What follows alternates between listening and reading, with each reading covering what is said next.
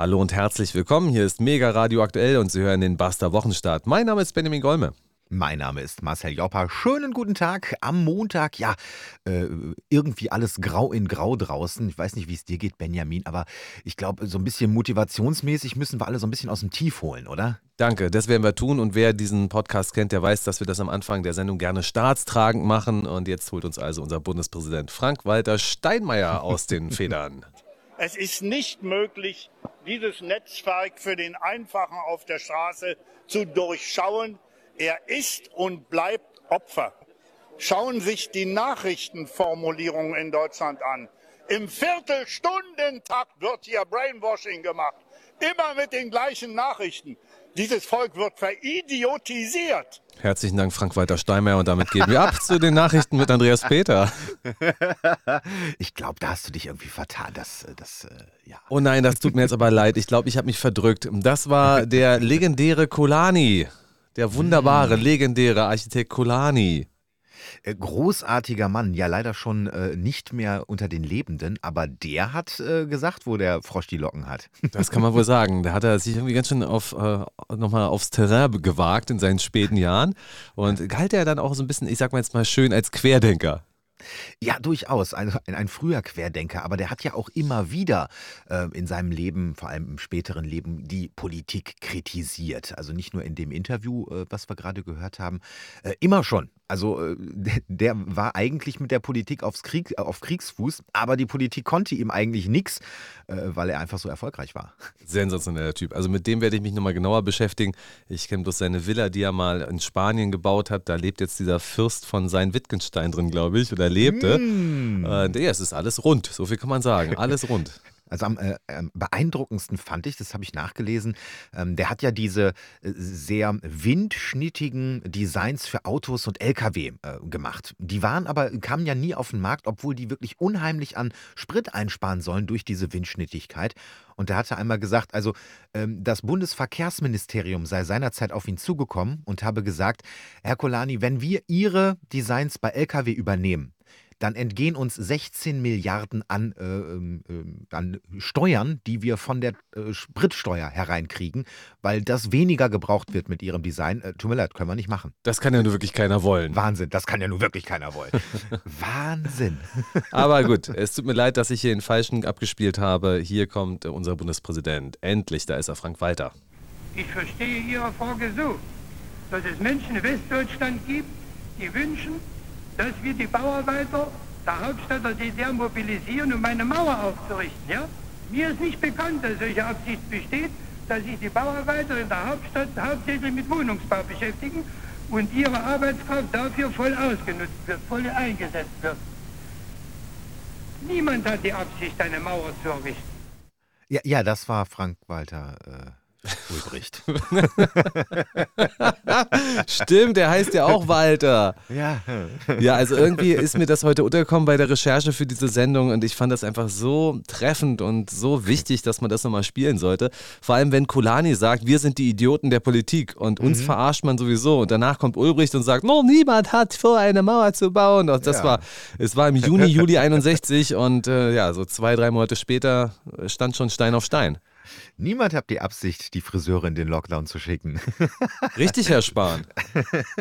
Entschuldigung, ist mir gerade in dem Zusammenhang irgendwie in den Kopf gekommen. Ja, Wahnsinnsgeschichten. Wahnsinnsgeschichten. Schön auch, dass Herr Ulbricht hier sagt, äh, die Bauarbeiter werden ausgenutzt, um Wohnungen zu bauen. Äh, eingesetzt. äh, mm, freudscher Versprecher. also, damit ist erstmal der Ton für diesen heutigen Tag schon mal vorgegeben. Wir sind zwei Journalisten aus Berlin. Wir machen hier montags immer einen Wochenstart und äh, bitte hören Sie zu, nehmen Sie das auf und seien Sie gerne auch mal anderer Meinung. Finden Sie das blöd, was wir hier machen. Es soll einfach anregen zum Nachdenken, vielleicht auch mal zum Schmunzeln. Und äh, es ist satirisch, es ist ironisch. Sie dürfen nicht alles ernst nehmen. Meinungen, die wir Ihnen geben, dürfen Sie behalten oder auch äh, annehmen oder auch nicht. es müssen auch gar nicht unsere Meinung sein. Manchmal überspitzen wir sogar absichtlich als äh, Kunstelement. Richtig. Also hauptsächlich ist, dass man mal einen Meinungsaustausch hat. Perspektivwechsel nennt sich das auch manchmal. Und so war ich äh, Frank-Walter Steinmeier heiße. Hier kommt der Bundespräsident. Also zunächst mal, jetzt will ich wirklich alles richtig korrekt machen. Zunächst mal kommt da so eine Frau, weiß nicht genau, wer das ist, aber danach kommt der Bundespräsident. Als erstes kommt Applaus. Dann kommt die Frau, dann kommt der Bundespräsident. Herr Dr. Steinmeier, ich frage Sie, nehmen Sie die Wahl zum Bundespräsidenten der Bundesrepublik Deutschland an? Frau Bundestagspräsidentin, ja, ich nehme die Wahl an. Bundestagspräsidentin äh, Wolfgang Schäuble war das. Gott, ist das alles niveaulos heute wieder. Marcel, ich halte mich jetzt ein bisschen zurück. Ich bin schon zu lange wach, wie du weißt. Ja, du warst im Bürgeramt heute Morgen. Also äh, Montagmorgen, irgendwie um 8 oder wann warst du da? 8.12 Uhr. 8.12 Uhr. Ich könnt, könnte mir einen besseren Wochenstart vorstellen, zum Beispiel diesen hier. ja, es ist aber nicht so einfach. Also ich bin ja hier, ich habe ja, ich habe ja Palästina Neukölln verlassen und bin jetzt hier in der sowjetischen Besatzungszone zurück. Ich bin jetzt äh, Pankower, seit heute bin ich auch wieder Pankower. Und äh, als guter Bürger ist natürlich mein erster Gedanke, oh mein Gott, das sind neue vier Wände. Ich bin nicht mehr da, wo ich war. Ich muss mich ummelden. Mhm. Der Staat muss ja immer wissen, wo seine Schäfchen sind, seine Zahlschafe.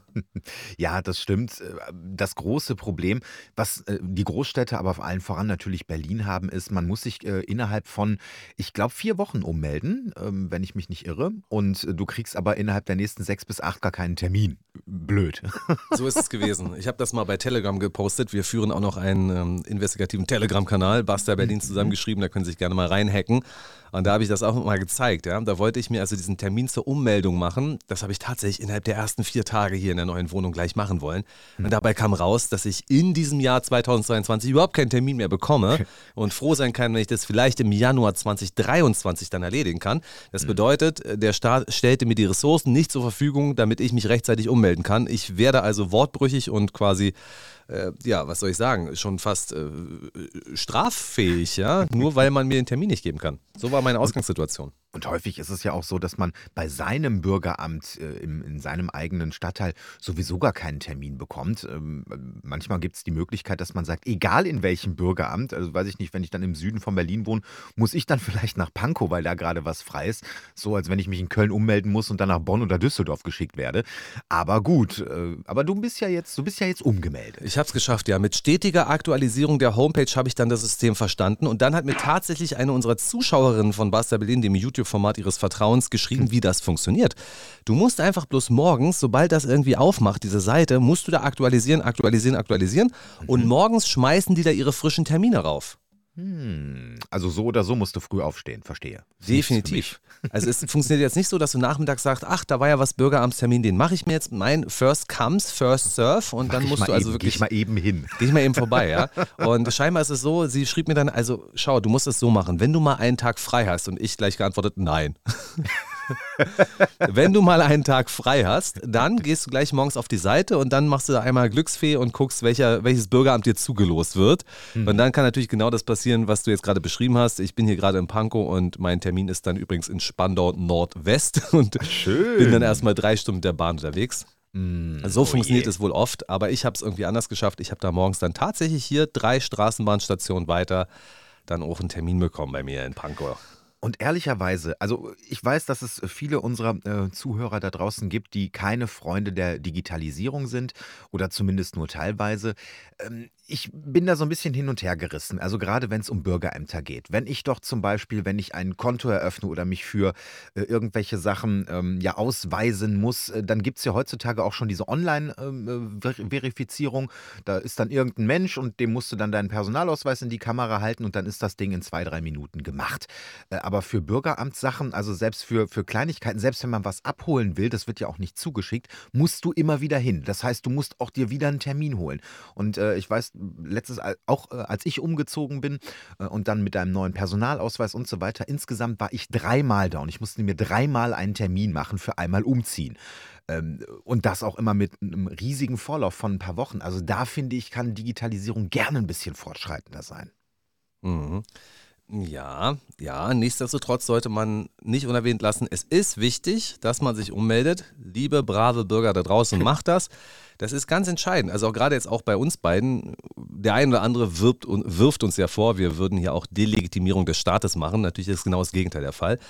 Aber vielleicht kommen auf den Hut auch mal andere. Also stell dir mal vor, was ist ich, das Bundeskriminalamt aus irgendwelchen Gründen, der Staatsschutz oder der Verfassungsschutz sucht uns und das SEK gondelt dann in meine alte Wohnung rein. Oh mein Gott. Und dann ist da irgendein unbescholtener Bürger, der, ähm, der da im Bette liegt und wird da rausgeführt und kommt sofort hinter schlossen Riegel. Dabei haben sie mich gesucht. Das wäre mir sehr unangenehm. Du, ist kein Problem. Beim BKA habe ich direkt angerufen, dass du umgezogen bist. da bin ich ja beruhigt. Aber ich muss sagen, äh, es war schön. Also meine Frau ist ja tatsächlich nach Neukölln gegangen, um sich umzumelden, da wo wir halt auch hergekommen mhm. sind, weil sie noch ihren Personalausweis nach zwölf Monaten da doch mal abholen wollte. Ja. Ähm, also kann das vielleicht. Heute passiert nichts Politisches hier, ja. Also jeder, der hier für den neuesten politischen, politischen heißen Scheiß eingeschaltet hat, den muss ich leider enttäuschen. Das passiert heute ausdrücklich nicht. Gut, am Ende werden wir euch verraten, dass die Maskenpflicht im öffentlichen Personennahverkehr fällt, aber das ist dann erstmal so der Cliffhanger. Vielleicht vergessen wir es auch. ähm, nein, wir reden heute mal über Gesellschaftliches. Ja, es ist ja auch langsam Jahresrückblick. Damit, darum auch mhm. dieser Frank-Walter Steinmeier, der wurde ja in diesem Jahr wieder gewählt, von wem auch immer, von mir nicht. Ja, wieder für fünf Jahre. Ja, also wir sind ja leider weiterhin nicht in der Bundesversammlung äh, geladen. Ich frage mich auch, welche Partei uns da einladen würde. Mhm. Also im Zweifelsfall werden wir einfach vergessen, Benjamin, so wie der Großteil der Bevölkerung. Nicht hingegen meine Lebensgefährtin, die wird ganz und gar nicht vergessen. Ich wohne also hier in der neuen Wohnung. Auf einmal kriege ich einen Brief an meine Person, Benjamin Golme. Und da steht drin, sagen Sie mal, wohnt eigentlich Irene Punkt Punkt Punkt noch mhm. in der Nogatstraße 39? Falls nicht, informieren Sie uns bitte umgehend über Ihren neuen Wohnungsstatus und oh. wo wir Sie finden können. Sie sind verpflichtet zur Mithilfe. Wahnsinn. Ja. Da suchen hast sie die. Deine ja? Frau erstmal ausgeliefert. Habe ich natürlich gemacht. Ist ja logisch. Ja, hast du halt mehr Wohnfläche für dich, ne? Aber anstatt sie ihr schreiben, sehr geehrte Irene, wo wohnen Sie eigentlich? Dann wäre nämlich der Brief auch bei ihr angekommen. Schließlich sind wir ja brave Bürger und haben zwölf Monate Nachsenderauftrag bestellt. Das ist schon komisch. Ja, das ist allerdings richtig. Naja, ja, jedenfalls ist sie dann darüber gegondelt und das war wirklich eine interessante Erfahrung. Also da stehen natürlich schwer, schwer mächtige Männer vor den Bürgerämtern und kontrollieren, ob jemand auch rein darf. Hm. Äh, was wollen sie denn hier? Und meine Frau sagt, ich muss mich ummelden. Aha, wo sind die Unterlagen? Sie sagt, ich muss so schnell auf Toilette. Wenn Sie mich jetzt nicht durchlassen, gibt es ein Unglück. sie erstmal erst durchgelassen. Aber das ist da wirklich, da wird noch scharf geschossen in Neukölln. Und hier in Pankow ist das natürlich alles ganz anders. Es war echt entspannt. Ich war pünktlich um 8.05 Uhr da. Um 8.12 Uhr wurde ich aufgerufen, bin da reingegangen. Ich kenne den Namen der Sachverwalterin oder Sachbearbeiterin. Ist ein lustiger Name. Ich sage ihn jetzt trotzdem nicht. Hm. Ähm, und es war wirklich nett. Also ich reichte ihr dann sofort meine Unterlagen. Ja, erstmal, äh, es fing auch so an, ey, das glaubst du nicht, ja? Es war ein tolles, tolles, tolles Erlebnis. Und jetzt, liebe Bürger dieses Landes, hört euch mal an, wie ein tolles Erlebnis in Berlin abläuft. Ich komme rein, sag schönen guten Morgen, morgen. Ja, ich bin Herr Golmer. Da ist ja schön für Sie. Das ist kein Scherz. Ich reiche meine Unterlagen rüber. Sie guckt sich das an und in meinen Unterlagen ist auch die Ummeldung meiner Frau drin gewesen. Guckt sie sich das an ganz genau diese Ummeldung meiner Frau, weil sie dachte, vielleicht ist der Golme ja schon umgemeldet und ich muss hier doppelte Arbeit machen. Mhm. Da habe ich ja keinen Bock drauf. Mhm. Ich sage, ich glaube, das ist von meiner Frau. Was heißt denn hier glauben? Das müssen sie auch wissen, ob das ihre Frau ist. Oh. Und ich typische sage, Berliner Humor. Ja, mhm. ja. Ich sage, naja, das ist alles nicht so ganz klar. Wir sind nämlich nicht verheiratet. Apropos, das wollte ich ja nachholen. Ähm, können Sie mir sagen, ob das Standesamt heute geöffnet hat? Ich bin nicht Bürgeramt. Ich bin nicht das Standesamt. Das weiß ich hm. nicht. Dabei sind die in einem Haus. So ging das also erstmal, diese nette Unterhaltung. Dann ging es für mich weiter, weil ich dachte mir, ey, ich kann doch schon mal zwei Fliegen mit einer Klappe äh, schlagen. Wenn ich jetzt schon umgemeldet bin, dann kann ich ja hier jetzt auch versuchen, irgendwie diese Hochzeit noch in diesem Jahr einzutüten. Mhm. Laufe also wieder ins Foyer, gucke, ah, hier Standesamt, das wird wohl meine Adresse sein. Gehe um die Ecke zum Standesamt. Da ist gerade eine junge Frau, also jung, wir werden ja auch nicht jünger, äh, vielleicht 35. Und ich sage, schönen guten Morgen, ich möchte gerne heiraten. Und sie guckte mich mit strahlenden Augen an, so als wenn sie wirklich jetzt den Antrag erwartet. Bin ich bei Ihnen richtig? Erstmal auf die Knie gegangen, der Herr Golme. Bin ich bei Ihnen richtig? Nee, ich mache nur Einbürgerung. Mm. Hat sie mich wieder weitergeschickt?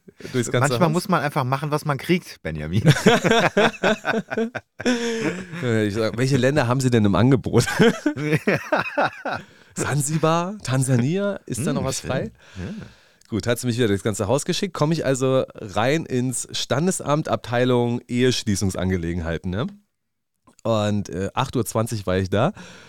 Äh, da höre ich, wie von Weitem so eine Frau auf den Flur tritt und sagt, alle draustreten hier, alle draustreten bitte.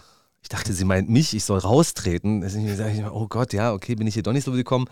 Gehe ich also wieder ein bisschen in die Ecke und höre Happy Birthday to Ah. you. Da habe ich mich gefragt, machen die jetzt nur Eheschließungen oder machen die auch Geburten? Ach, arbeiten in Ämtern, so romantisch. Ja, die, du musstest die halt so machen, wie es passt. Ne? Und auf diesem Bürgeramt, da war die Welt echt noch in Ordnung. Da wurde gefeiert, da wurden die Leute runtergeputzt, die als Klienten angekommen sind. Blöde Sprüche allenthalben. So funktioniert das bei uns. Ja, also, als ich das letzte Mal da war, da war ja noch diese, äh, diese Corona-Pandemie, von der alle gesprochen haben. Äh, die Älteren unter Ihnen werden sich erinnern. Äh, und da war es auch ganz merkwürdig. Also, du musstest, die Termine waren sowieso schwierig, noch schwieriger, weil ganz viele Bürgerämter auch einfach im Homeoffice waren. Frage ich mich, was machen die da ohne Faxgerät? Und dann musstest du dann äh, auch mit Maske und dann teilweise, also ich hatte erst gedacht, da wird noch irgendein G-Status, da bin ich raus, Entschuldigung. Nee, nee, können sie schon, aber müssen sie hier und mit Maske und dahinter und hast du nicht gesehen. Also die, die sowieso schon relativ wenig gearbeitet haben, haben dann, glaube ich, im Homeoffice noch weniger gemacht. Äh, Ich habe einen Bekannten, der arbeitet äh, für eine Stadt, für die Stadt Dortmund und äh, der meinte, also ganz im Ernst, Homeoffice gibt es eigentlich nicht. Also allein schon an irgendwelche internen Netzwerke anzuschließen, die Leute, das hat die Stadt überhaupt nicht hingekriegt, die eigenen Mitarbeiter. Die saßen dann zu Hause und haben, wenn es hochkam, Anrufe beantwortet. Also das war die Corona-Pandemie bei Städten. Das freut mich. Dann freut dich bestimmt, wenn ich dir sage, dass die Beamten jetzt ja rückwirkend ähm, noch Cash ausgezahlt bekommen haben. Das muss ich dir mal genauer raussuchen. Ich kann hier nebenbei googeln. Hier googelt der Chef noch selbst. Beamte, rückwirkend Geld, es sind bis zu 12.000 Euro bar, die geflossen sind jetzt gerade. Warte, Beamte kassieren bis zu 10.170 Euro rückwirkend. Genau, und das geht irgendwie zurück auf ähm, ein Urteil des Bundesverfassungsgerichts und ich werde da bei Zeiten auf jeden Fall mehr, mehr drüber erzählen. Aber stell dir vor, du bist Beamter und hast laut Marcel Joppa während Corona keinen Finger krumm gemacht. Jetzt kommt die Inflation, alle ächzen und du kriegst wegen dessen nochmal 10.000 Euro in Cash rübergeschickt. Ja, herrlich. Aber dazu an anderer Stelle noch mehr. Ich habe das bloß mal so am Rande gelesen und ich möchte ja natürlich niemandem zu nahe treten. Vor allem nicht den Beamten, die dafür zuständig sind, meine Ehe, meine Ehe zu schließen. Besser nicht, Benjamin. Wer weiß, mit wem du sonst verehelicht wirst. So ist das hier also äh, in unserem wunderbaren Lande. Ich bin sehr glücklich, dass ich jetzt hier auch richtig ordnungsgemäß umgemeldet bin. Und äh, ja, das geht alles seiner Wege. Schwarz-Rot geil. Wo wir gerade bei Schwarz-Rot geil und dem Zustand unseres Landes sind. äh, Ich bin am Wochenende auch viel in Berlin unterwegs gewesen, weil Eltern und Schwiegereltern waren da. Und dann macht man ja so die Sachen, die man eigentlich nie macht, wenn man in einer Stadt wohnt. Man macht so Touri-Programm. Also äh, man guckt sich mal eine Veranstaltung an, Weihnachtsmarkt, geht vielleicht in ein Museum und dann geht man abends noch nett essen. Äh, haben wir alles gemacht. Und ich muss tatsächlich sagen, ich war ein bisschen erschrocken, ob der Situation in der Gastronomie. Ähm, mehrere, also die, gerade die Eltern und Großeltern und Schwiegereltern gehen sehr gerne essen. Ähm, und dann waren wir auch wirklich jeden Tag, mal mittags und mal abends, mal Kleinigkeit, mal größer was essen. Und egal, wo wir waren, äh, der Zustand des Personals ist erschütternd. Also Personals, äh, das, Entschuldigung, das ist ja schon mehr, Mehrzahl. Manchmal gab es nur Personal, also Einzahl, also nur ein, ein, eine Dame, die uns bedient hat in Ach. einem großen Restaurant äh, mit einem Koch und einer Dame. Ähm, also wenn da jetzt mehr als ein Drittel besetzt gewesen wäre in Berlin Mitte, muss man dazu sagen, dann wäre sie völlig überfordert gewesen. Diese äh, Dame, das war das erste, wo wir essen waren, äh, eine junge Dame, die ähm, äh, meine Mutter bestellt einen Radler und sie sagt, ähm, nee, wir, ähm, äh, was, äh, wir haben alkoholfrei. Meine Mutter so, nee, nee, nicht ein alkoholfreies Bier, ein Radler. Da meinte ich so, das ist Bier mit Spreit. Ach so, ja, das können wir machen. Äh, Und dann äh, mein Vater, haben Sie denn auch eine Flasche Wein? Ja, haben wir. Sie geht weg, kommt wieder, stellt eine Flasche Wein auf den Tisch. Zu. mein Vater so, ja, muss ich erstmal gucken, was das für einer ist. Ja, okay, das können wir machen. Ja, den können Sie uns öffnen. Ach, öffnen. Mm. Ach, Und, und dann hat das wirklich eine Viertelstunde gedauert, bis sie in diesem ganzen Laden einen Korkenzieher gefunden hatte. Ähm, sie hat sie aber nicht aufgekriegt. Mein Vater hat die Flasche dann aufgemacht. Und äh, da- das äh, ist uns leider häufig in Restaurants passiert. Äh, die Fachkräfte, die sogenannten Fachkräfte, also jemand, der wenigstens schon mal ein paar Jahre in der Gastronomie gearbeitet hat und weiß, was ein Radler ist, denen sind wir so gut wie nirgendwo begegnet. Wo sind die denn alle hin, Benjamin? Äh, also ich bin in die Medien gegangen, wie du dich erinnerst. Stimmt, aber die sind doch nicht alle in den Medien jetzt. Ich weiß es nicht.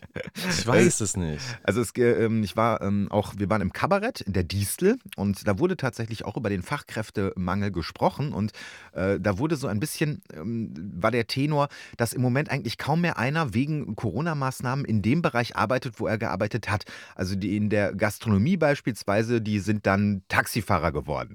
Äh, die, die Taxifahrer waren, äh, die sind dann äh, in die Pflege, weil in der Pflege sind ja die Ungeimpften wiederum äh, woanders hingegangen, in den Einzelhandel.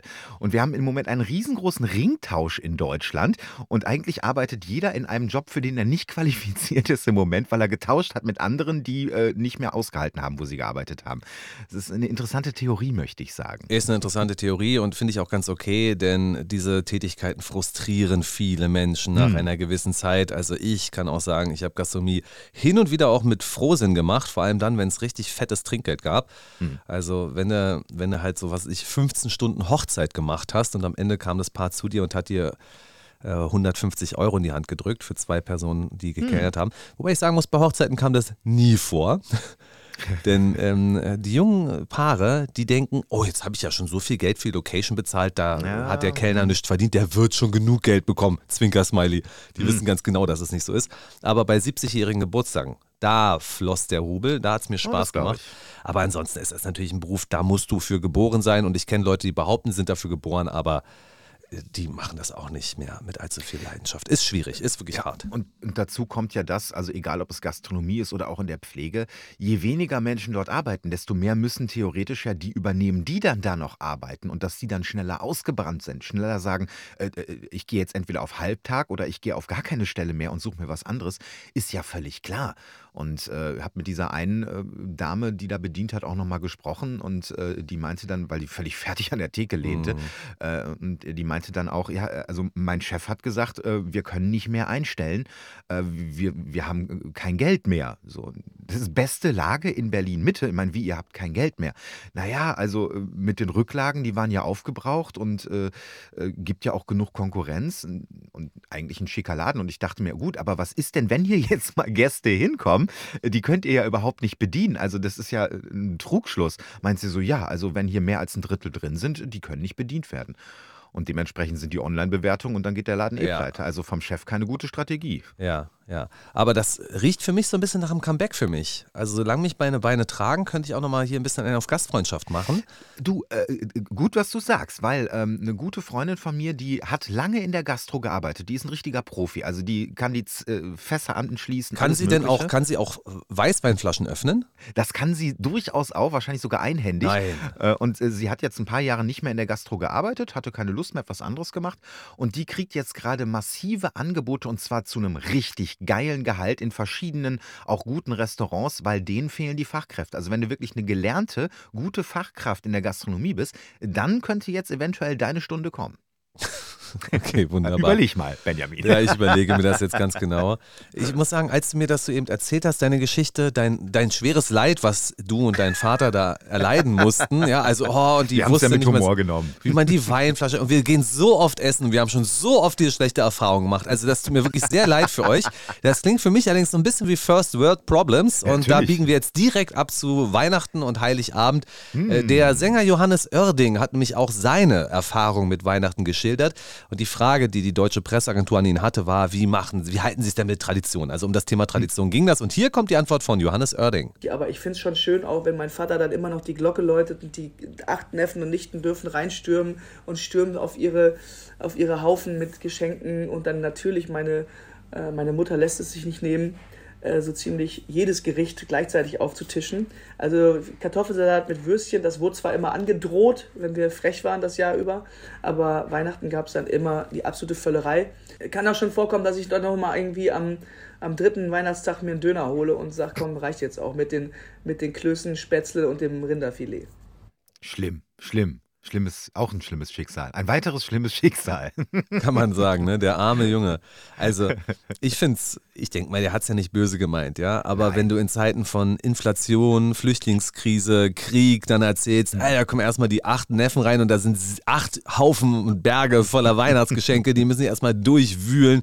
Und ja, das sind ja tausende Euro wert. Und dann, na, so nah am dritten Weihnachtsfeiertag, gut, den gibt es jetzt nicht direkt, aber am dritten Weihnachtstag, da denke ich mir, ich hole mir lieber mal einen Döner, weil ich habe echt genug von dem verdammten Rinderfilet. Und der Döner ist dann wahrscheinlich das Einzige, was er selbst bezahlt hat. Ja, ich muss sagen, ich kann das ja alles nachvollziehen, aber weißt du, wo er mich wirklich richtig gekriegt hat? Und darum ärgere ich mich jetzt über diesen unglaublich snobistischen, widerlichen Millionario-Sänger, weil er nämlich gesagt hat, wenn wir frech waren, dann gab es als Drohung immer Kartoffelsalat mit Würstchen. Heißt es, dass ich mein Leben lang nur frech bin oder was? Ich krieg immer nur Kartoffelsalat mit Würstchen. Benjamin, das kann ich bestätigen. Du bist dein Leben lang nur frech. Ja, jetzt frage ich mich, jetzt, jetzt erklärt sich das alles, ja? Während meine Schwester da immer beim Rinderfilet sitzt unterm Weihnachtsbaum, krieg ich mal bloß die Würstchen mit dem Kartoffelsalat. Äh, Benjamin, ich kriege auch immer einen Braten. Also irgendwas machst du falsch. Das glaube ich allerdings auch. Also, und damit sind wir wunderbar schon drin im zweiten Thema. Es geht um Weihnachten. Es ist soweit. Die Weihnachtssaison hat begonnen und ich habe die auch eingeläutet. Ich habe mir gestern nämlich die Füße erfroren. Ich war in Berlins bester Event-Location. Ähm, was kann das sein? Weiß nicht, Olympiastadion. Ach, Herr Joppa, ich weiß ja, dass du gerade deine Hochzeit planst. Äh, Ja, äh, mal wieder. Also äh, nicht die Hochzeit an sich, sondern äh, die Feier später. Ja, richtig. Ja, also Herr Joppa hat schon mal standesamtlich geheiratet und hat es auch anderswo durchgezogen. Er hat es in Griechenland durchgezogen. Ich, war, ich, war, nicht, ich war nicht eingeladen. Scheiß auf vor, Corona in Deutschland. Wir sind abgehauen. Ja, scheiß auf Herrn Golme, dachtest du dir. Wie, wie kann ich vermeiden, dass der meine Hochzeit crasht? Ich muss fliegen, das macht er ungerne. G- genau, ähm, Sansibar. Nein, Quatsch. Also, du planst ja gerade deine Hochzeit und ich habe jetzt die beste Location in Berlin für dich. Es ist die Trabrennbahn Karlshorst. Ach was. Aus jeder Pore riecht die Verwesung und die Nostalgie.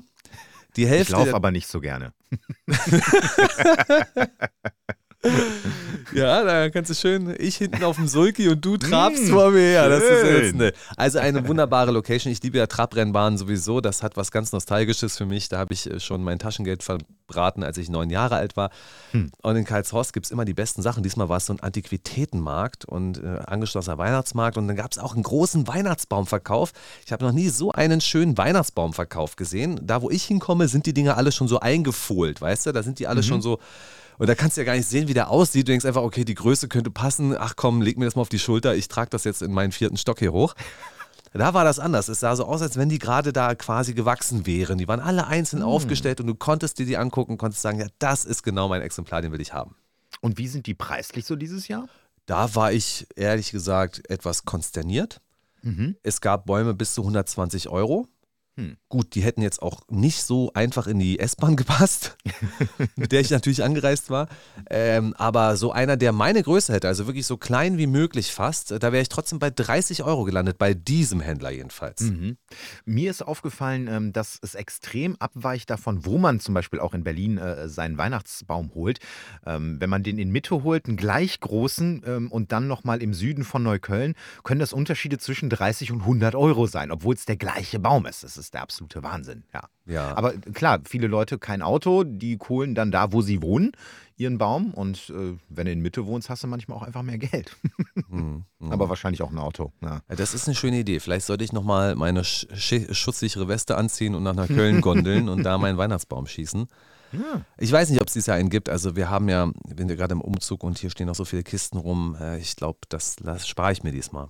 Einfach ein paar schöne Lichter über die Kisten und dann ist das auch schön. Lichter? Na, hör mal. Oh, stimmt, ja. hm, Ich bin ja wohl nicht blöd. Johannes Oerding. Wie soll ich mir denn bitte Lichter leisten? Ich, kann- ich schenke dir drei Batterien und dann äh, geht das schon. Ja, danke. Also, die Nordmantanne ist der beliebteste Baum der Deutschen. Das ist ja soweit Hm. bekannt. Und ich frage dich, wonach riecht die Nordmantanne? Ähm, nach Baum. Mhm. Nach Tanne, um es zu spezifizieren. Warum?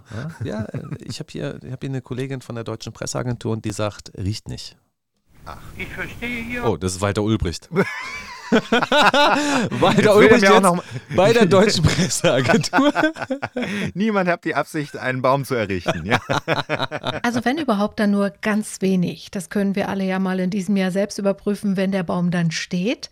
Dass man das erstmal gar nicht wahrnimmt, das liegt wahrscheinlich daran, dass beim Kauf meist andere Bäume in der Nähe stehen, zum Beispiel Rot- oder Blaufichten. Die verströmen nämlich den typischen Tannenduft. Und trotzdem bleibt die Nordmantanne für die meisten die erste Wahl. Das liegt vor allem daran, dass sie so ein schönes, sattes Grün hat, die Nadeln nicht pieksen und in den meisten Fällen eine schöne Form hat.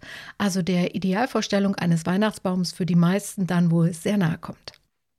Stimmt aber auch nur teilweise. Also klar, es gibt Bäume, die mehr äh, riechen nach Tanne, aber wenn du zum Beispiel in die Wohnung reinkommst, vorher warst du draußen, gehst rein äh, und dann riechst du direkt, wenn da eigentlich ein Weihnachtsbaum steht, auch wenn es eine Nordmantanne ist. Außer es stinkt sonst extrem in deiner Wohnung, aber da kann die Tanne ja nichts für. Mm, ne, manchmal schon, manchmal schon. Wenn die Tanne zu lange steht und umkippt, ja. dann hm. stinkt die. Ja, oder wenn das Wasser unten drin gammelt, sowas halt. Ja, ja. Und das ist übrigens auch der Grund, warum ich jetzt erstmal davon absehe, mir jetzt schon eine Tanne zu kaufen. Mhm. Äh, stell dir vor, du kaufst sie jetzt wirklich am 3. Dezember, dann hast du erstmal drei Wochen bis Heiligabend. Das ist schon ziemlich lang. Und wenn du ihn mhm. aufstellst in der Wohnung, ich habe schon Bäume früher kippen sehen. Und dann steht er ja noch länger da, weil bis die Stadtreinigung sich mal bequemt, hier die Straßen abzufahren, vergehen ja nochmal zwei Wochen. Ja, also da ist natürlich auch wieder ein Unterschied zwischen Stadt und Land. Bei meinen Eltern, auch den Schwiegereltern, weiß ich, äh, die sind einen Monat vorher und dann fahren die da in diese Schonung und suchen sich den Baum aus. Dann kommt da so ein Zettel dran und einen Tag vor Weihnachten wird er dann abgeholt, weil der dann erst geschlagen wird. Und dann wird er auch erst einen Tag vor Weihnachten, wenn überhaupt, vielleicht auch sogar Heiligabend erst aufgestellt und geschmückt. Ich selbst mache das eigentlich jedes Jahr gleich, dass ich so um meinen Geburtstag rum, also um Mitte Dezember, den Baum hole. Und dann ist der halt am 6. Äh, Januar dann wieder weg, so um den Dreh, ja. Also, liebe Zuhörer, so sind die Unterschiede hier zwischen äh, Marcel Jopper und Benjamin Golme. Marcel Joppers Familie fährt in eine Schonung im Wald und lässt den Baum dort schlagen. Familie Golme wohnt im Wald. Richtig, ja. Ach, was nehmen wir denn heute als Weihnachtsbaum? Die Kastanie, die Eiche, den Ahorn, aber ich gehe mal davon aus, dass die Preise wahrscheinlich auch im Vergleich zum letzten Jahr nochmal deutlich gestiegen sind. Ich meine, es ist ja alles irgendwie teurer gewesen äh, geworden. Ich war völlig erschüttert, auch wieder First World Problems, aber ich war völlig erschüttert auf dem Weihnachtsmarkt am Schloss Charlottenburg. Eine, ähm, eine Semmel, also ein Brötchen mit, ähm, äh, na, wie heißt es hier, Leberkäse wollte ich essen. Und dann kriege ich so ein Brötchen und dann ist da drin so eine, so eine Scheibe, die könnte auch Fleischwurst gewesen sein. So dünn war die. Mm. Und also eine, und die ist quasi auch gerollt da drin, weil das sonst das Brötchen nicht ausgefüllt hätte. Ein bisschen mit Senf zugekleistert, 8 Euro. Ach. Also das muss ich jetzt aber auch nicht nochmal haben. Das ist Wahnsinn. Das ist Wahnsinn. Da wollte ich mich schon beklagen. Also es war tatsächlich so, dann habe ich Currywurst mit Pommes gegessen. Das muss ja auch mal sein, wenn man auswärts ist, dass man was hm. Vernünftiges zwischen die Rippen Absolut. bekommt. Und ähm, meine Frau ist gerade kurz weggelaufen und ich gucke auf die Preise und dann sehe ich, dass die Currywurst 3,20 Euro kostet und die Pommes dazu 3 Euro. Das heißt, ich habe dann schon mal 14,40 Euro bezahlt für die beiden ja, gut, da habe ich aber noch ein bisschen was draufgeschlagen. 12,40 Euro, glaube ich. Da sage ich zu dem Currywurstmann, nehmen Sie mal schnell mein Geld, wenn meine Frau sieht, was das kostet, dann zieht sie mir die Ohren lang. und er so, was echt jetzt? Ich so, naja, aber entschuldige mal, 3,20 Euro hm. für eine Currywurst, wo bin ich denn hier gelandet, im Adler oder was? Nee, also ich finde das alles überhaupt nicht mehr feierlich. Hm. Und ähm, ich habe noch was Schönes von Gregor Gysi, mhm. seines Zeichens Politiker von Die Linke. Und er hat so ein bisschen über Olaf Scholz erzählt und wie Olaf Scholz die sensationelle Strompreis- und Gaspreisbremse seinerzeit äh, entschieden hat.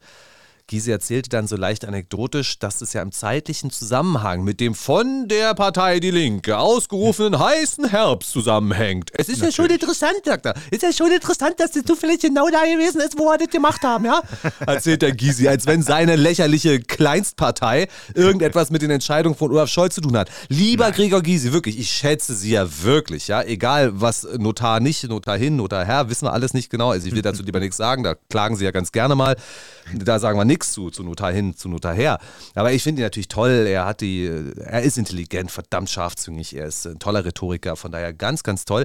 Aber Herr Gysi, Ihre Partei, Ihre Kleinstpartei, Ihre zerstrittene Kleinstpartei, Ihre Zarenknechte, Wagenknechte, Ähm, sie haben den heißen Herbst ausgerufen und was haben sie gemacht? Nachdem, nach meinem Dafürhalten waren sie ungefähr einmal auf der Straße, nämlich an irgendeinem Montag in Leipzig. Und da haben sich geschämt, dass auf der anderen Seite des Platzes ein paar Nazis standen. Oder ja. müssen gar nicht Nazis, wer auch immer. Na, wobei, Herr Elsässer, also da war schon, war schon harte Leute auf der anderen Seite. Du, du, du hast völlig recht, dieser Hashtag heißer Herbst, der ging auch bei Twitter unglaublich rum und dann äh, standen sie da, die äh, Janine Wissler und wie sie alle da die führenden Nasen äh, heißen und ja, jetzt geht's richtig los. Also äh, wir sind ja jetzt eigentlich schon im Winter und irgendwie vom heißen Herbst habe ich nichts mitbekommen. Gut, der, der Herbst war halt auch äh, meteorologisch relativ heiß, also war ja noch ein warmer Oktober, aber gerade da hätte man doch auch demonstrieren gehen können. Jetzt ist ja schon fast schon wieder zu spät. Ja. Vielleicht lag es daran, dass äh, Olaf Scholz den Linken den Wind aus den Segeln genommen hat. Das jedenfalls stellte Gregor Gysi auch so ein kleines bisschen mhm. im Raum, dass sie da was in Erfolg gefeiert hätten. Aber ich will ja nicht so viel hetzen und haten gegenüber ihm, denn er hat ja doch was Schönes gesagt. Und es ging um die 64 Milliarden Euro, mit denen wir halt entlastet werden sollen, Strom- und Gaspreismäßig. Mhm. Und da sagte Gregor Gysi unter anderem das ja.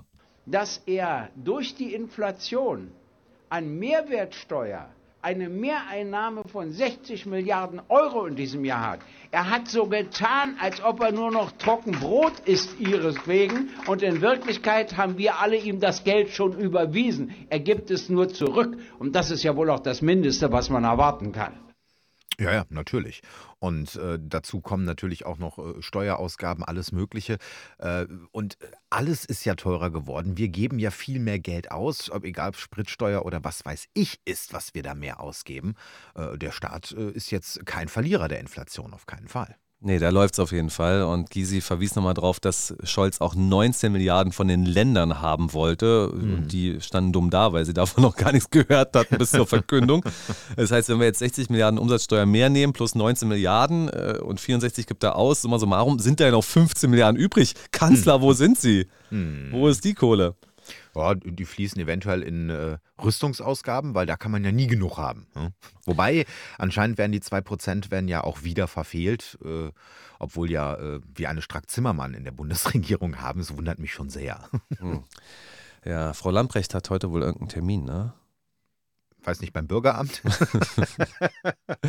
nein, nein, man munkelt ja, dass Frau Lamprecht, also sie wird jetzt, unsere Verteidigungsministerin, also sie wird jetzt tatsächlich öfter mal angegangen, unter anderem auch von den Medien und dann gibt es schon Rufe nach Rücktritt und so weiter.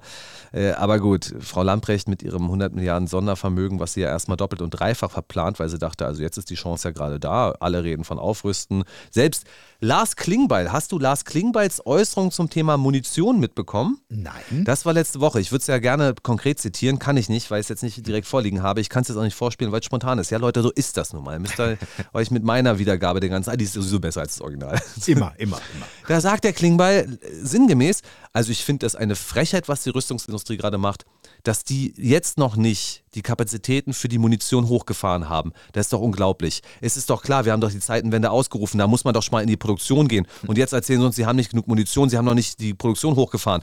Also, entschuldige mal bitte.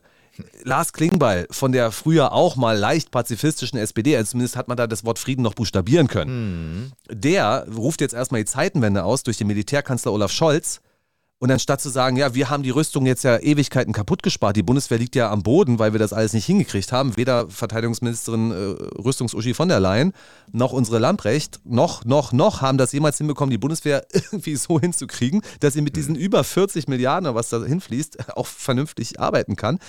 Äh, irgendwie finde ich das so absurd, dass sich dann ein Politiker hinstellt und sagt, ja, ist ja unglaublich, was diese Rüstungsindustrie hier macht. Mhm.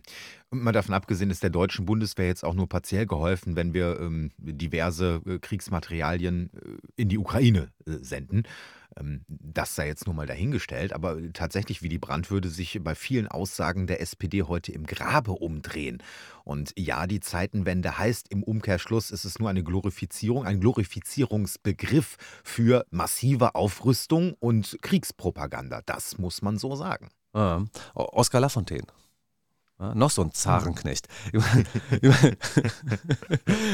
ich habe ja, ich habe durchaus gewisse Sympathien für die Position von Sarah Wagenknecht. Ich finde es ganz wichtig, dass wir sie haben und dass sie mhm. sich immer wieder differenziert äußert. Aber Sarah Wagenknecht, Sarah Zarenknecht zu, zu nennen, finde ich trotzdem wirklich lustig. ähm, Wie du möchtest. Ja, du musst es ja nicht lustig finden, aber für Menschen mit Humor kann das ja ganz lustig sein. Ach so, ah ja, verstehe. Also, Frau Wagenknecht jedenfalls, und da kommen wir jetzt zu Oskar Lafontaine, die beiden sind ja äh, nach wie vor, wie ich glaube, ein, das ist ja ihre Privatangelegenheit, wie glücklich sie sind, aber auf jeden Fall. Ich weiß das nicht. Oskar Lafontaine habe ich mal neulich gesprochen und er sagte im Gespräch zu mir, also was soll denn diese ganze, diese ganze Lamentiererei von wegen Russland und die machen uns alle platt und dem ste nächsten steht der Russe in Pankow. Na, Anna, ist doch, ist doch kein Schatz, ich denke mir doch diesen Scheiß nicht aus. Das ist doch unsere Außenministerin. Annalena fucking Baerbock, die beliebteste Politikerin Deutschlands laut, laut ZDF-Umfrage. Und meine Güte, was habe ich heute im Spiegel für einen Artikel gelesen? Irgendwer von der Financial Times. Also Annalena Baerbock geht zum Verein der Auslandspresse. Hätte ich übrigens interessant gefunden, wenn unsere früheren Kollegen von SNA oder RT auch da gewesen wären. Ja. Aber waren sie natürlich nicht mehr, weil Rüstungsuschi sie ja verboten hat. Richtig. Annalena Baerbock geht also zum Verein der Auslandspresse und danach fragt der Spiegel einen Kollegen von der Financial Times, wie hat es euch denn gefallen? Und der sagt, oh mein Gott, oh mein Gott, Annalena, well, she's so great, she's so focused, sie ist so, so in den Themen drin, egal ob Klima oder Außenpolitik. Sie erklärt die Zeitenwende, das, was Herr Scholz nicht macht. Annalena Baerbock kann sie punktgenau erklären. So wird gejubelt über Annalena Baerbock, ja? Und Herr Golme hat in seiner Rage komplett den Faden verloren und freut sich, dass Herr Joppa immer aufpasst und ihm jetzt das Stichwort gibt. Überhaupt nicht. Äh, weil Also, sobald Lafontaine, Ich, hm. ah, ja, ja, weil sobald ich Genau. Baerbock höre, äh, brennen bei mir Synapsen durch. Annalena Baerbock hat gesagt, äh, Potsdam kann das nächste Butcher werden. Aha. Ja, das ist schon lange her. Also die Potsdamer werden sich, werden sich bedanken, wenn sie sehen, wie Butcher aussieht. Aber wenn das die grüne Wirtschaftspolitik ist, dann bitte nein, danke. Hm, Naja, also äh, kommt jetzt drauf an. Äh, Wird, wird das so aussehen wie Butcher wegen Krieg oder wegen Wirtschaftsniedergang? Also das ist eine gute Frage. Da habe ich populistisch beides zusammengemischt. Du weißt, wie ich Ah. arbeite. Entschuldigung, ja. Also ich, ich gehe davon aus, dass Potsdam in zehn Jahren aussieht wie äh, Butcher in wirtschaftlicher Hinsicht, wenn wir so weitermachen. Aber gemeint war was anderes. Gemeint war natürlich, dass Annalena Baerbock, sie ähm, äh, vermutet ja, dass die Berichte über russische Kriegsverbrechen dort authentisch sind. Und sie sagte also, ja, Potsdam kann der nächste, die nächste Stadt sein, die so aussieht. Also sind wir doch mal ganz ehrlich. Schaut man sich doch einfach nur mal die Militärausgabe von NATO oder Jetzt nur den USA und den Russland an. Äh, schaut man sich doch nur an, wie sehr sich gerade Russland die Zähne an der Ukraine ausbeißt. Natürlich auch, weil wir dorthin Waffen liefern, aber sehr ausbeißt. Kann denn wirklich irgendjemand ernsthaft annehmen, Russland sagt als nächstes, na gut, die Ukraine war jetzt irgendwie ein schlechtes Ziel, nehmen wir Polen. So, und, und die NATO. So, also kann das denn wirklich jemand ernsthaft nicht nur behaupten, sondern dann auch noch glauben, Freunde? Ich glaube das nicht und jeder vernünftig denkende Mensch sollte das nicht glauben. Und jetzt sind wir nämlich bei Oskar Lafontaine. Der sagt im Gespräch mit mir nämlich, die Rüstungsausgaben von Deutschland und Frankreich sind höher als die von Russland. Zack, So. bumm, bang. Was willst du jetzt noch sagen? Ja, richtig. Ach ja. Gut, wir wissen halt nicht in Deutschland, wohin das Geld dann jetzt tatsächlich fließt. Äh, also zumindest nicht unsere Bundeswehrsoldaten, die wissen es nicht. Äh, aber sei mal dahingestellt. Ich finde es auch faszinierend, wie man mit so viel Geld äh, scheinbar so wenig Leistung generieren kann. Ich weiß nicht, was da los ist, aber da müsste man irgendeinen Rüstungsexperten fragen. Ähm, schön übrigens, dass ein äh, SPD-Politiker ähm, gerade im Deutschen Bundestag eine Lobbyveranstaltung für Lockheed Martin organisiert hat. Äh, aber dazu an anderer Stelle ganz sicher mehr. Ist ein sehr interessanter Artikel und den werde ich dann bei Zeiten auch mal präsentieren. Ähm, jetzt wollte ich gerne noch mit dir in eine andere Richtung abbiegen und zwar in Richtung Fußball. Oh ja, Fußball, der rollt ja immer noch, ohne uns allerdings, ja, richtig. Das Also nicht ohne uns beiden, weil ich gucke tatsächlich auch noch Spiele, selbst wenn die deutsche Nationalelf nicht mehr dabei ist, aber ohne Neuer und Co., ja. Ich gucke nur noch die Spiele von Kroatien. Heute ist es wieder soweit. Hast du diesen halbnackten Kroatien-Fan gesehen? Nee, nee, nee. Das ist, ich glaube, das ist so ein It-Girl, Model, Influencerin und die war auch schon bei den letzten Weltmeisterschaften dabei und die ist da wirklich im Bikini-Oberteil und mit knallengen Höschen ist sie da die katarische Tribüne runtergestöckelt. Und Ja, ist die ja warm da. Es ist sehr warm da, ja. Und die Herren in ihren ähm, Bademänteln. Bademänteln. Entschuldigung. Rassismusskandal beim Wochenstart. Also, das war nur ein Zitat von Sandro Wagner. Wir, also ich entschuldige mich hier in aller Form für meinen Kollegen und für mich. Ja, so. Also die stöckelte da runter und die Herren in ihren traditionellen Gewändern haben ihre Handys gezückt und davon Videos gemacht. Sicherlich bloß, um sie bei der Sittenpolizei zu melden. Natürlich. Nicht, um dann später nochmal daheim sich das genauer anzugucken. Nein, das wird dann gelöscht. Anzeige ist raus, delete. Ja. So läuft das. Äh, ja, die nimmt da nämlich gar keine Rücksicht auf irgendwelche äh, na, Vorstellungen, Kle Bekleidungsvorschriften. Und sie meinte, so bin ich und man wird mich doch bestimmt nicht ins Gefängnis werfen. Und man hofft, dass sie heute noch einen drauflegt und ganz nackt kommt. Ich glaube, das wäre sogar in Deutschland illegal. ja, ja. Hm. Okay. Ja, die Frage ist halt auch, ähm, und, Entschuldigung, und äh, die Frage stelle ich mir halt auch die ganze Zeit, inwieweit muss man den Gastgeber des Landes denn auch provozieren? Oder eigentlich ja nicht den Gastgeber, also nicht das Land selbst, ähm, sondern auch die Menschen, die dort wohnen. Und ähm, Katar hat nun mal eine überwiegend auch sehr gläubige muslimische Gesellschaft. Natürlich gibt es auch da äh, Menschenrechtsaktivisten, die runtergebuttert werden von der Regierung, und das ist jetzt sehr glorifizierend ausgedrückt. Ähm, aber die Mehrheit dieser Bevölkerung ist streng muslimisch. Und äh, übrigens in den Nachbarstaaten genauso. Und in wie, wie weit will man es denn ausreizen, mit unserer ach so offenen und toleranten Gesellschaft die Regenbogenflagge und am besten den kompletten Regenbogen jetzt über dem Land auszuschütten und zu sagen, hey, jetzt kommen wir, wir hier, wir sind die Geilen, wir sind die Toleranten, ne? wir, wir sind eigentlich die Tollen. Also ihr, ihr mit ihrer, mit, mit eurer äh, schlimmen, äh, übelsten Religion, ihr seid ja gar nichts. Wir zeigen euch mal, was Offenheit und Toleranz angeht und ihr müsst das jetzt so übernehmen. Entschuldigung, wie von oben herab ist das denn eigentlich?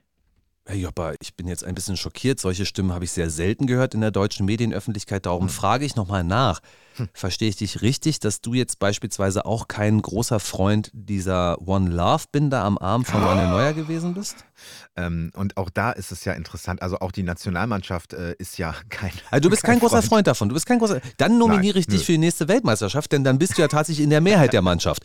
Bislang Richtig, dachten genau. wir immer, ganz Deutschland liebt die mm. Binde und diese Fußballnationalmannschaft, die will diese Binde unbedingt tragen und Manuel Neuer mit, geht mit großem und mutigen Beispiel voran und dann hat man ihm seine mm. Binde weggenommen und Herr Neuer und die ganze Mannschaft, die standen alle wie ein Mann hinter ihm und dann haben sie dieses Symbol gemacht vor dem Japan-Spiel. Dieses Spiel, was wir ja legendär verloren haben. Richtig. Und dann haben sie sich in den Mund zugehalten und die Weltpresse sagte, oh, das ist aber ein mutiges Zeichen der deutschen Nationalmannschaft. Okay. Ganze Mannschaft. Wow. Genau. Mhm. Und jetzt kommt raus, was da eigentlich wirklich abgegangen ist. Und äh, die Dame, die das äh, dann erzählt hat, ist WM-Reporterin der ARD. Ich glaube, sie wiedererkannt zu haben, es müsste sich um Lea Wagner handeln. Und sie erzählt in der ARD über die Binde. Dass er schon an Rückhalt in der Mannschaft verloren habe, eben rund um diese One Love Binden Thematik. Da standen ja sehr viele nicht mehr hinter. Nach meinen Informationen war es eben eben am Ende nur Manuel Neuer, weil der sich ja klar positioniert hatte, gesagt hat, ich werde das tragen, der dann für so eine Aktion war, mit diesem Mund zu halten und äh, Leon Goretzka. Und äh, der Großteil der Mannschaft wollte aber gar nichts machen.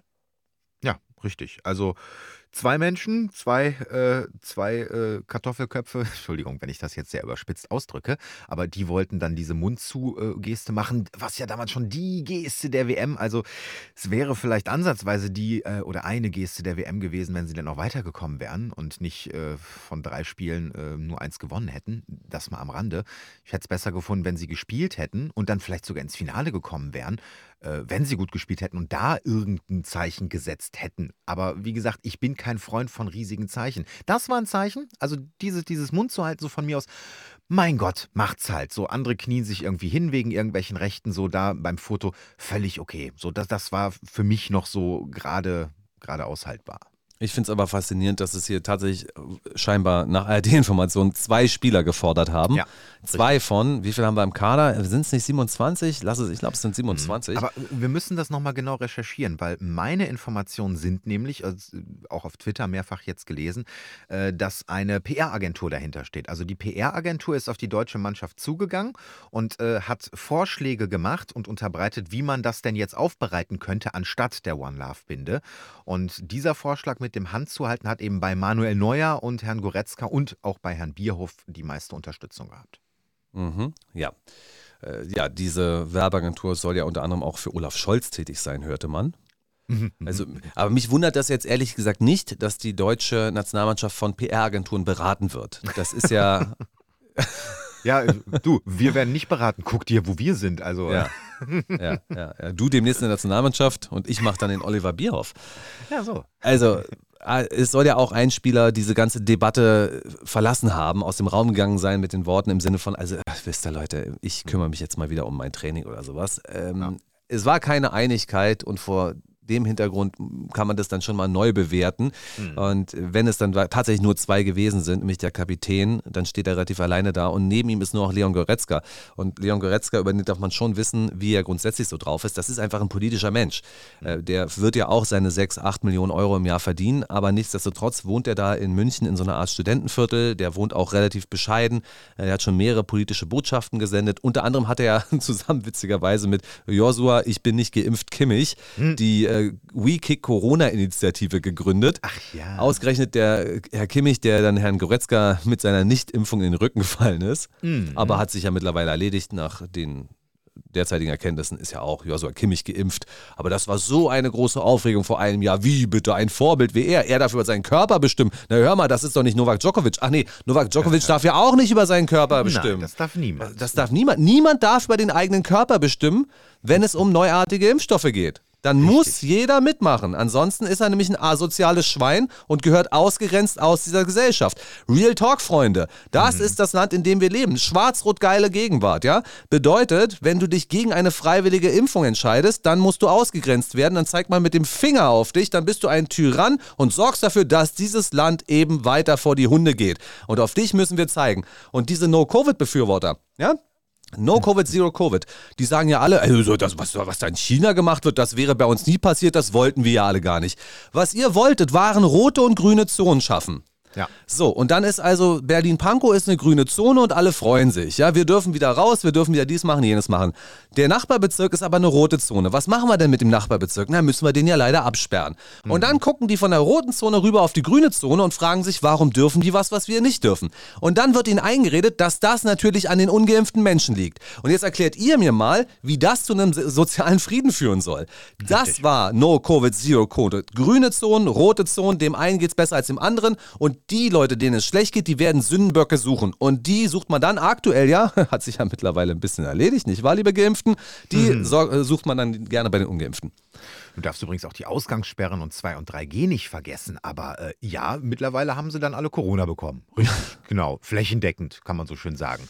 Äh, jetzt könnte man ja eigentlich annehmen, äh, ist dann jetzt nicht eigentlich äh, mal die ganze Bevölkerung durchseucht? So, ah, aber das, das am Anfang hieß es, Durchseuchung dürfen wir auf gar keinen Fall, das geht nicht, das ist ganz schlimm für Deutschland. Jetzt ist jeder durchseucht, jetzt sagen sie aber trotzdem nicht, dass jetzt rum ist, weil dann ja die ganzen guten Impfstoffe ungeimpft in den Regalen rumliegen. Also deswegen, also einmal Impfabo, immer Impfabo. Die Anführungsstriche, so, das, das darf man nicht sagen. Die Anführungsstriche gute Impfstoffe, Anführungsstriche hm. gute Anführungsstriche, Anführungsstriche Impfstoffe. Genau. Impfstoff. also okay, für alle, die es nicht mitbekommen haben, äh, äh, bei gute Impfstoffe gibt es insgesamt vier Anführungsstriche. Mhm, ja. Ja, die bleiben ja trotzdem in den Regalen liegen. Also das äh, spritzen sich mittlerweile ja nur noch wenige. Ja? ja. Also ich habe das mal neulich gesehen, das waren am Tag irgendwie 50.000, die jetzt die nächste Impfung genommen haben und ein Jahr zurück waren es 570.000. Also damals mhm. waren es zehnmal so viele.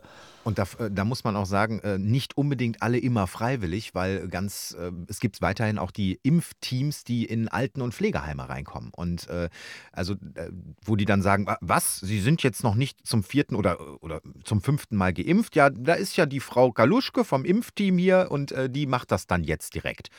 Und äh, deswegen, also gerade bei älteren Leuten, Alten- und Pflegeheime, da wird es einfach mal eben so durchgemacht. Und das sind wahrscheinlich dann auch die 50.000, die da zustande kommen. Also Habt ihr nicht so, er hätte noch immer Jod, Jange. Mm. Das sag mal den, sag mal den, den jungen Menschen mit Impfschaden. Also da ja, lache ich jetzt alten drüber. Menschen mit Impfschaden, also ja, allen Menschen mit richtig. Impfschaden. Hm. Ist absolut richtig, bin ich voll bei dir und äh, ich meine, seit vergangener Woche äh, wissen wir ja, dass was heißt wissen wir? Also da gab es jedenfalls einen wichtigen Bericht vom Mitteldeutschen Rundfunk und da äh, wurde klar, dass ein älterer Herr direkt nach der Impfung verstorben ist und man wollte nicht obduzieren. Die Familie hat das dann privat obduzieren lassen und da kam raus, dass es sich um einen Impftoten handelt. Herzlichen Glückwunsch dafür. So viel mal zu den Älteren.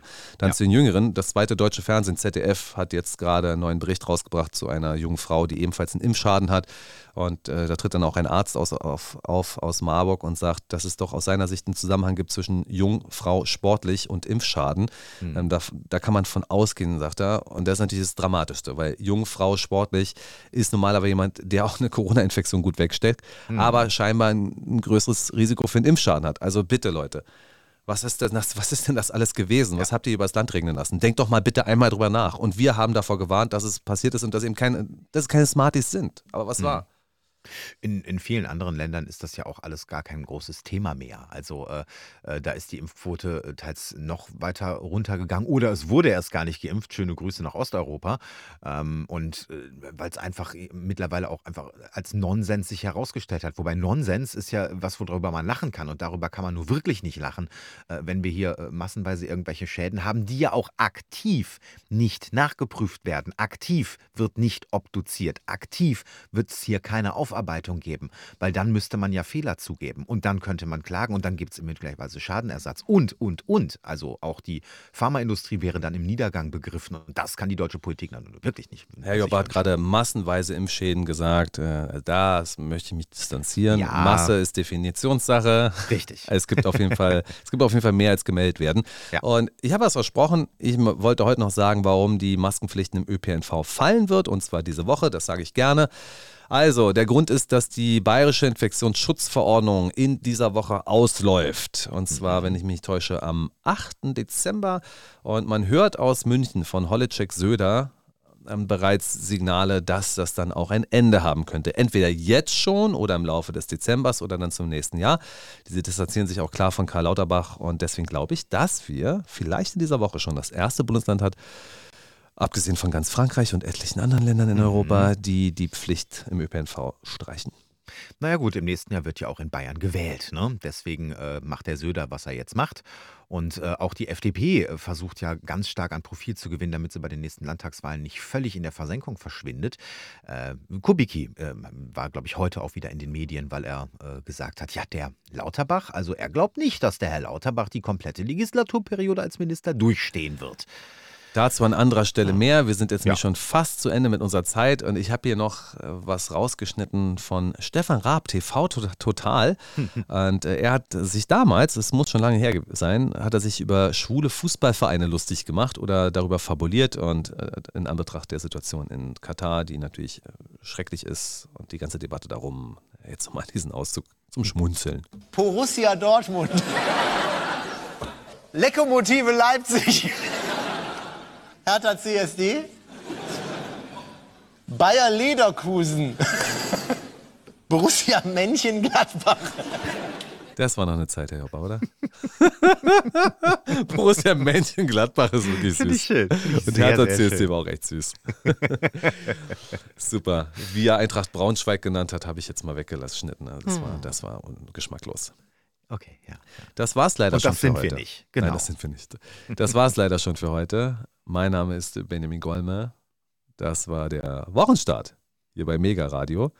Und ich wünsche eine schöne Woche. Mein Name ist Marcel Joppa und auch ich wünsche Ihnen, kommen Sie gut durch die Woche.